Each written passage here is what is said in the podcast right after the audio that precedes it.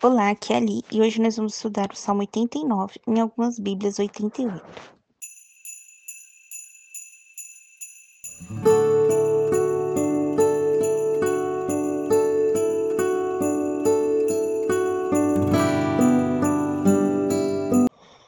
Bem-vindos aos Novenáticos e hoje nós vamos estudar o Salmo 89, em algumas Bíblias, o Salmo 88. Esse salmo é o salmo da vigília de Natal. Aliança de Deus com Davi. Poema de Etan, o Israelita. Vou cantar para sempre a bondade de, do Senhor. Vossa fidelidade anunciarei com minha boca de geração em geração. Pois dissestes, minha misericórdia permanece para sempre. Estabeleceste nos céus vossa fidelidade. Fiz aliança com meu eleito, jurei a Davi, meu servo.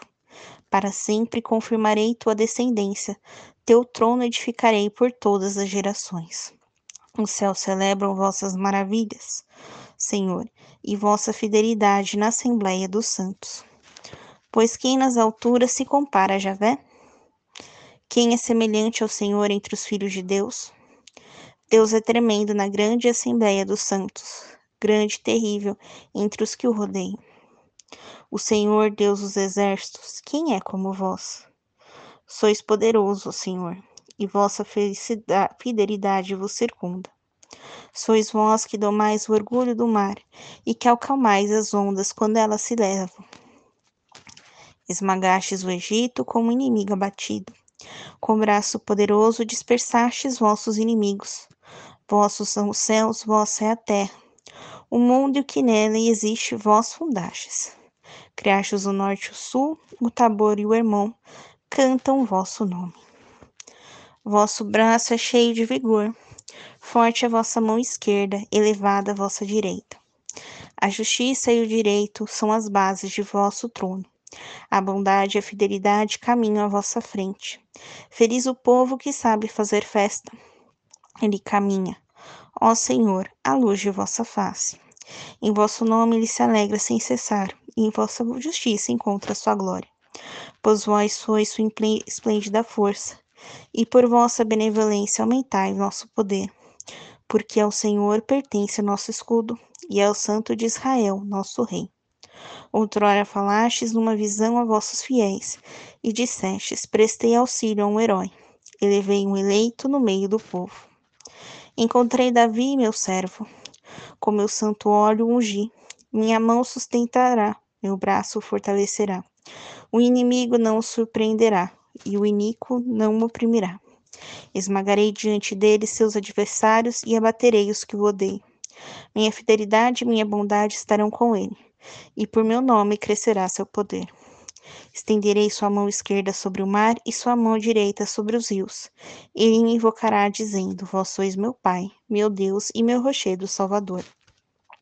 Farei dele meu primogênito, o mais elevado dos reis da terra para sempre lhe conservarei minha misericórdia, e minha aliança com ele será estável. Farei viver para sempre sua descendência e seu trono como os dias do céu. Se seus filhos abandonarem minha lei e não andarem segundo os meus preceitos, se violarem minhas prescrições, não observarem meus mandamentos, castigarei com a vara suas transgressões e com a açoite seus pecados. Mas não lhe retirarei meu amor, nem desmentirei minha fidelidade. Não violarei minha aliança, nem modificarei as promessas que fiz. Eu jurei uma vez por minha santidade e não mentirei a Davi. Sua descendência durará para sempre e seu trono como o sol diante de mim. Como a lua que permanece para sempre, testemunha fiel no firmamento. Mas vós rejeitastes e repudiastes e vos irritastes contra o vosso ungido. Rompestes a aliança com vosso servo lançastes por terra e profanastes sua coroa. Fizestes brechas em todas as suas muralhas, reduzistes à ruína suas fortalezas. Todos que passam o depredam e seus vizinhos o escarnecem. Fizestes triunfar seus adversários, alegrastes todos os seus inimigos, cegastes o corte de sua espada. Não sustentastes no combate, pusestes fim a seu esplendor e lançastes por terra seu trono. Abreviastes os dias de sua juventude e de vergonha combristes. Até quando vos escondereis para sempre? E vosso furor se abrasará como fogo?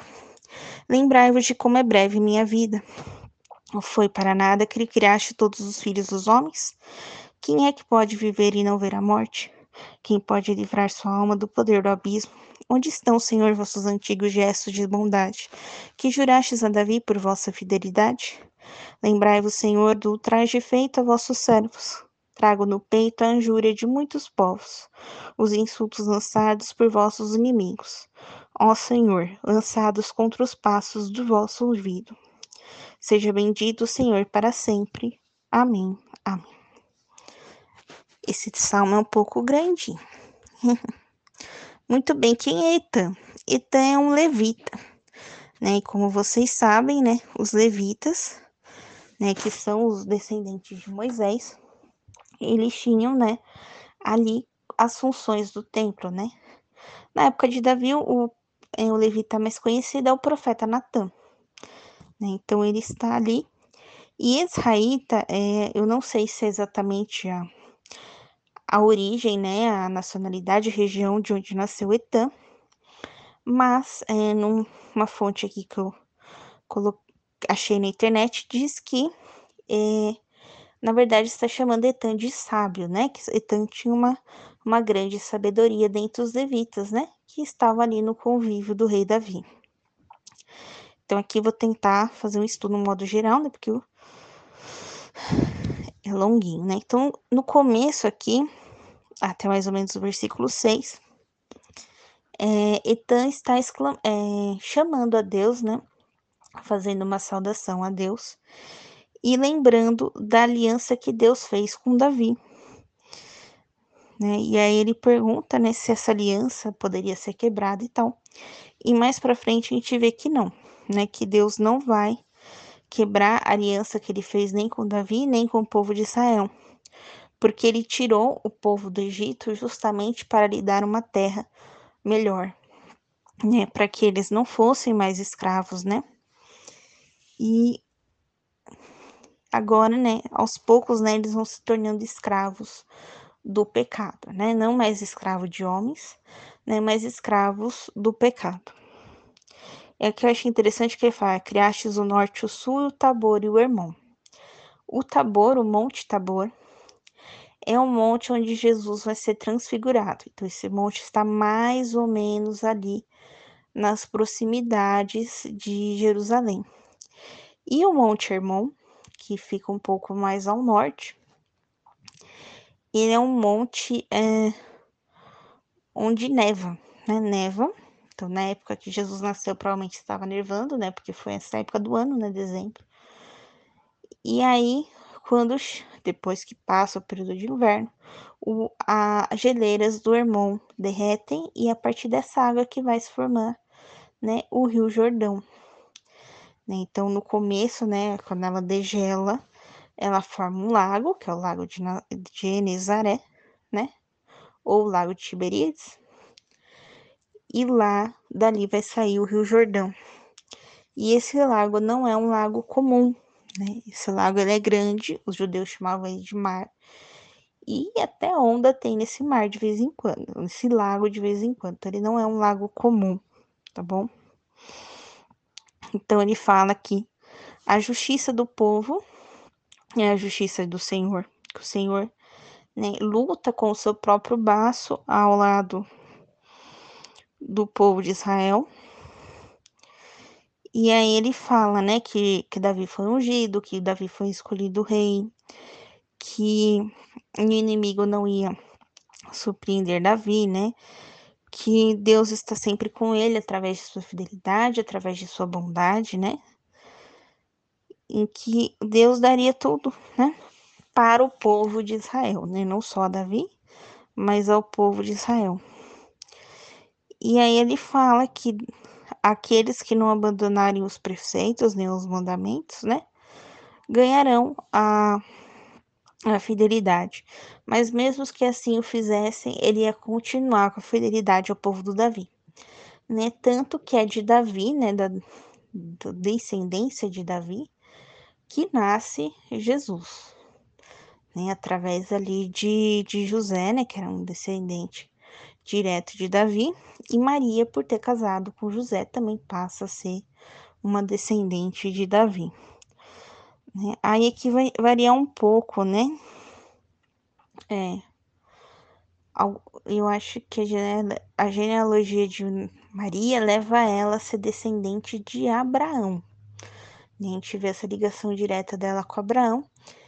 E agora eu não lembro qual é o parente, mas mostra também que ela é descendente de Levita, tá? Por isso que a gente vai ver ali é, Zacarias, sacerdote, é, Cleófas, sacerdote, né? Que eram os parentes de Maria que aparecem, né, no Novo Testamento. Maria não casa com o sacerdote, né? Maria casa com um descendente de Davi.